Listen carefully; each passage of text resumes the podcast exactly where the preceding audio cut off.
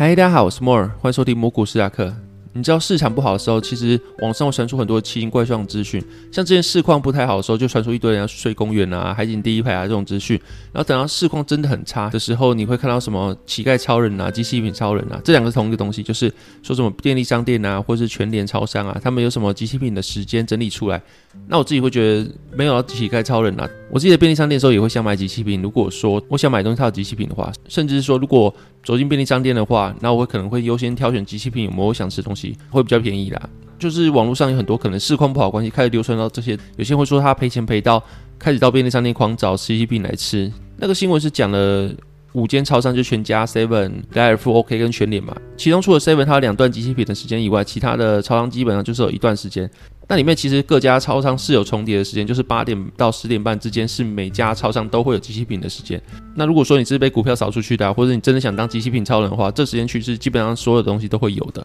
但还是有个问题的，就是这个时间是基本上是每个超商共同重叠的时间。那有些超商是比较早就开始卖机器品的，那可能这个时间是跟人家重叠，所以说在他之前可能他有些机器品已经卖完了。那如果你想要这张机器品的图的话，你可以上网找一下，应该是蛮多人在传这个资讯的。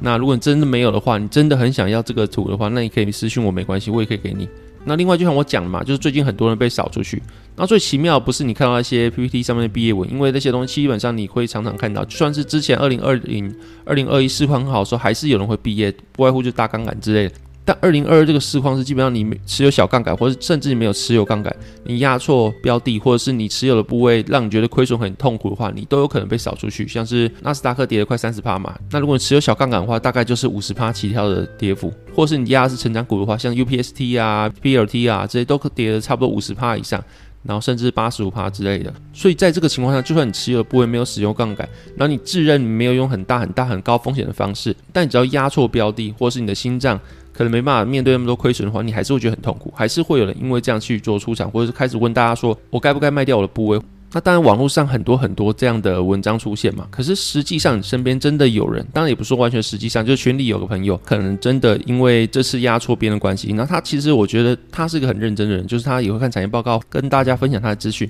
那其实以他那个年纪来说，他的能力也是一个非常好的人。那基本上就是在这次他压错边的情况下，他也是暂时出场了。那我当然是不知道他有多少部位，我也不会去问，反正就是。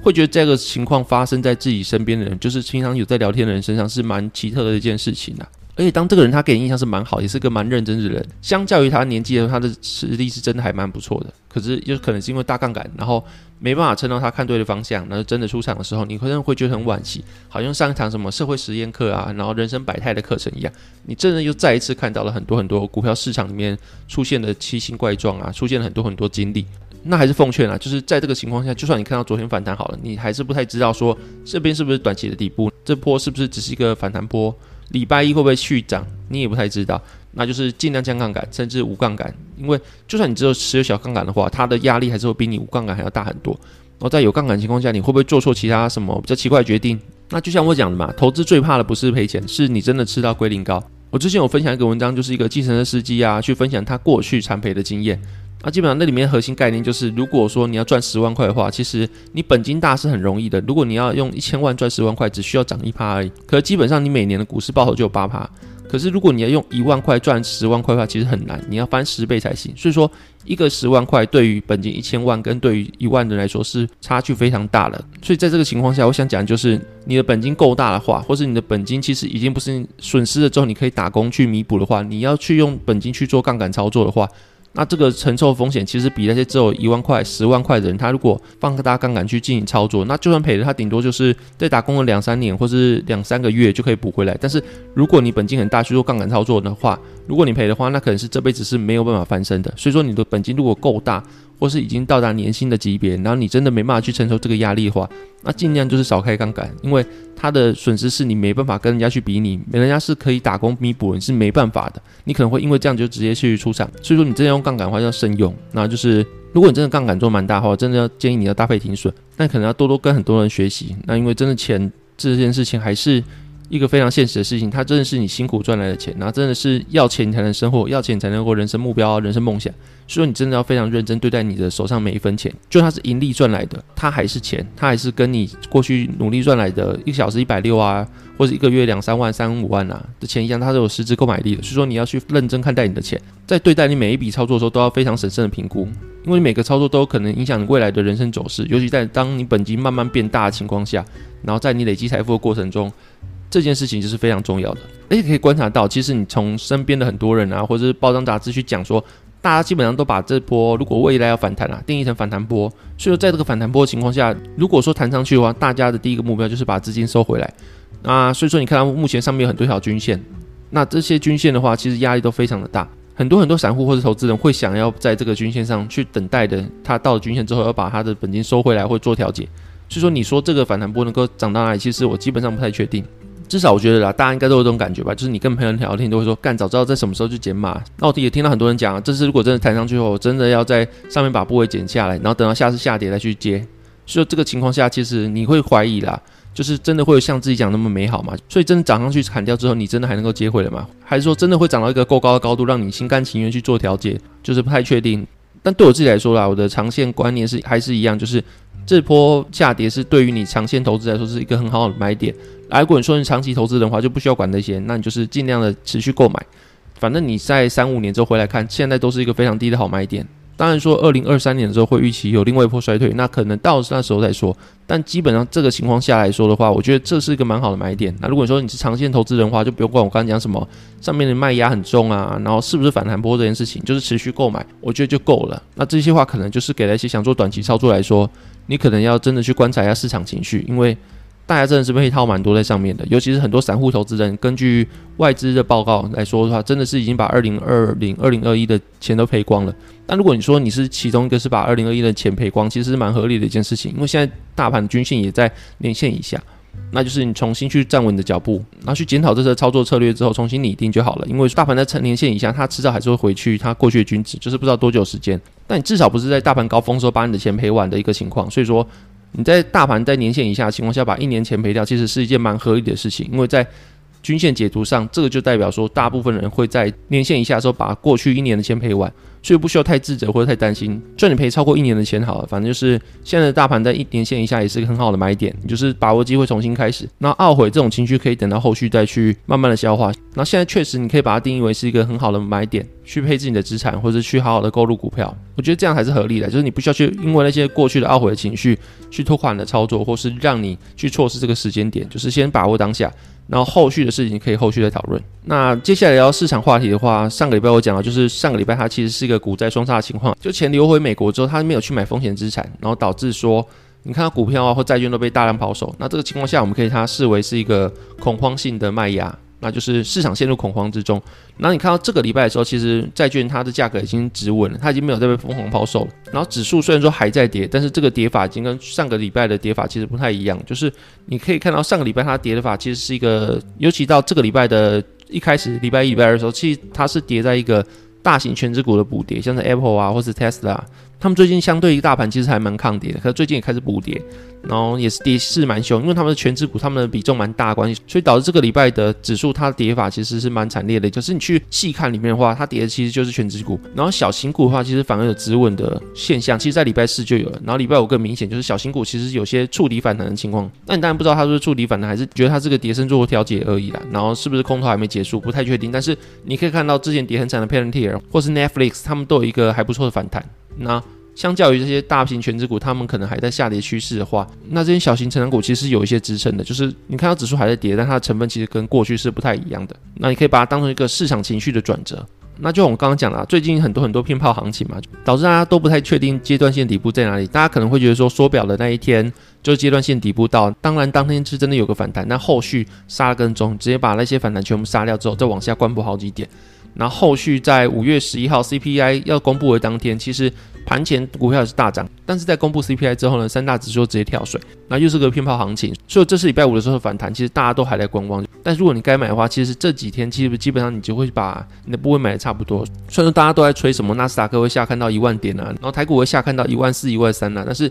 空头时候，大家都会喊到比空头还要极端情况啦，那就是你应该会在这个段时间把你的部位买到几乎快满的情况下，那后续就算它有没有反弹或往下的话，只要你没有杠杆情况下，你应该都是可以乐观去看待这件事情的。那最近如果看台股的话，你会发现台股它其实比美股还要抗跌非常多。然后当然有一部分原因是因为台股的本益比本来就比较低，然后再有它的实质获利还有殖利率保护的情况下，其实台股比美股抗跌其实是有一个合理的解释的。那目前台股情况就是还在杀金融，然后半导体已经开始止稳了。那就跟我刚刚在美股讲那些，有些族群会率先弱底，有些族群是。比较晚弱底的情况有点像，在过去可能二零一八、二零一一的经验来说的话，台股都是半导体会先下跌，然后后续金融还会上涨一段时间之后，金融开始下跌，然后半导体开始弱底之后，半导体止稳，然后可能还没反弹，但金融会晚半导体去做弱底，所以说你看现在半导体可能开始止稳啊，甚至有些小幅的上涨。你当然不确定它是不是真的是一个大底部，但这个情况下，你可以看到它真的是整个大盘是往弱底的情况去做迈进，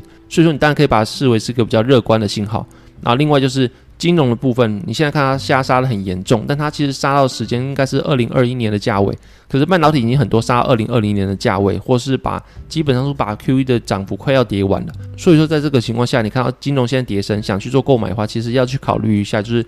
你也不太确定金融底部是不是到了，然后在这个情况下，你其实会觉得半导体跌得更深，然后半导体可能在后续几个月或者短期几年的情况下，它可能涨幅啊动能会比金融要好一些。那这个情况下，如果你要抄金融的话，你真的要做好功课。然后当然有很多人是会用它的殖利率配发啊，跟目前价位去做比较，然后去预估它未来在出息的情况下，它的价位会到哪里。那这也是一种方法，就是你自己去使用你自己觉得合适的方法去操作，其实其实就好了。那如果最近赔钱的话，其实也不用去归咎于是你的策略有问题啦，或怎么样，就是大家都在赔钱，然后好的策略在奇怪情况下也会赔钱，像是老虎基金呢，过去有非常长久的时间都是可以打败大盘，然后基金的绩效非常好，然后今年也是负五十趴左右。那所以说，你说他们操作策略有问题吗？他们可能策略是好，但就是碰到一个不适合的情况。但如果你因为碰到一个不适合情况去指引你的策略啊，其实才是一个扼杀你未来性的东西的。就是你的操作策略可能现在不适合，那你就减码，就去不要做那么大量的操作。那可能在等到你一个适合你的方式的话，你再去进行操作。大家本来就不会在一个紧缩的货币政策下要找一个高报酬的表现。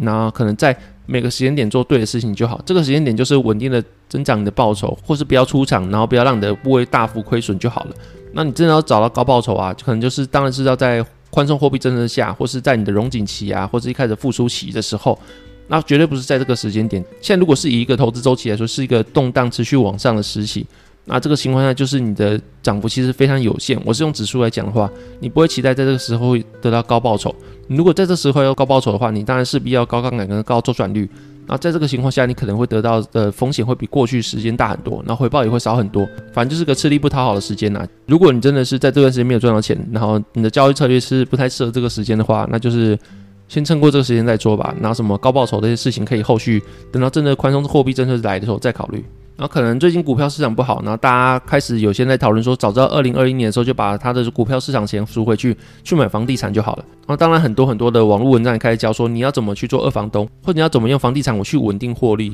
不外乎就是你跟大房东租了房子之后啊，再去改装格局，那后，续再把这些改装格局之后的房子去租给别人，去赚取你给大房东的房租，跟你跟其他房客收的房租之间的差异的利润。或是有很多人会真的因为这个时间点的股票难做，想说那我不如把钱直接投到房地产就好了，那也不想要在股票市场操操作。那当然是假设后面台湾市场真的只剩一码或一码半的情况下的话，确实我会觉得啊，就是这个利息对于一些你手上持有房子数量其实没有多到会被称为打房对象的人来说的话，其实你后续升一码半，其实对你的每个月摊还的本金来说，其实应该是多个几千块而已，其实应该还好。那如果你真的要买房子的话，我是觉得股票市场它不会永远那么难做的。但是如果你真的要去买房子的话，现在台湾当然是发生很多问题，像是少子化啊，然后房价所得比偏高啊之类。所以说，如果你真的要买房子的话，其实像我前几集讲日本情况，虽然说用日本看台湾不太准，因为两边的情况是有差异，但是你可以把它当做借鉴，因为日本确实也碰到少子化、人口老化之类的问题。然后台湾的人口老化、少子化未来也会持续发生，目前是在新生儿看到。一个非常严重的数字，那这个数字的话，就是死亡率会比你的出生率还要高很多。那这个情况目前是发生在新生儿情况下，所以后续可以预期，就是这个时间点会慢慢的推到他们这些新生儿成年之后啊，然后开始投入劳动力市场的时候，目前我们这一代人可能会渐渐往中老年人去前进。那所以说现在的情况其实它还没开始现实发生在社会，它是会递延的。然后在几十年后，真正的少子化跟人口老化所带来的冲击，才会真正的冲击到台湾社会，还有房地产的领域。那这个情况下，如果你真的会看到这些危险，但你又是必须要买房子的话，其实用日本做借鉴的话，就是他们当初的泡沫化之后，他们全国平均的房地产价格下降六成，所以他们可能你买一千万的房子，后续只剩四百万的价值。可是还是有分的，就是你城乡的崩跌的数字是不太一样。如果说你有刚需，就是你在城市里面的房子的话，可能大家上班需要。通勤需要或者学区啊之类，他们可能是没有那么大的崩跌，甚至你看到后续还是慢慢的缓涨的。可能在乡下的房地产，它可能是真的到很惨地步，就是你放在那边都没有人要的情况。所以说，如果你后续真的要买房子的话，就是真的要买有刚需的房子。它可能在后续的升息情况或者打房情况来说的话，虽然说它比较贵，但它下跌数值或者它的价格的保护力是有的。所以相较之下，如果去买一些没有刚需，像是比较乡镇的房子，然后人口又不多的话，其实就是比较偏一个，除非你自住，完全偏一个比较投资的取向。那这个情况下，它价格波动非常大，再加上最近政府你看到第五波打房已经开始。那一开始在讨论下一次升息了，所以说现在目前乡镇的房价会不会还停留在这边？其实可以打个问号。更何况你要说上涨的话，其实比较少动力啊。那如果后续少子化啊那些事情在几十年后递延上的话，会不会造成目前的乡镇房子会大打折扣？其实大家说不定。所以就像我讲的一样，就是如果你真要买房子的话，而且还保有你稍微有点投资的心态的话，那真的是买有刚需的房子会比较是一个好选择。那如果说你是自住的话，又刚好在乡下的话，那当然没办法，你就是买乡下的房子啊。那你可能就要有个期许，就是这个房价它可能没办法随着未来逐年上涨。那真的就纯粹是自己居住使用的房子，那就可能会你有这个心态的话，去买这个房子会是比较合理的一件事情啊。那这一开头讲了嘛，就是有几个朋友他可能是真的因为这个关系在股票市场赔很多钱，那甚至有人可能要暂时离开市场之类的。那就这个情况下，还是要跟大家呼吁，就是尽量降杠杆，然后希望大家都可以走过这个困难那我也希望可以陪大家度过这个难关。那这期节目大概到这边谢谢大家收听拜拜。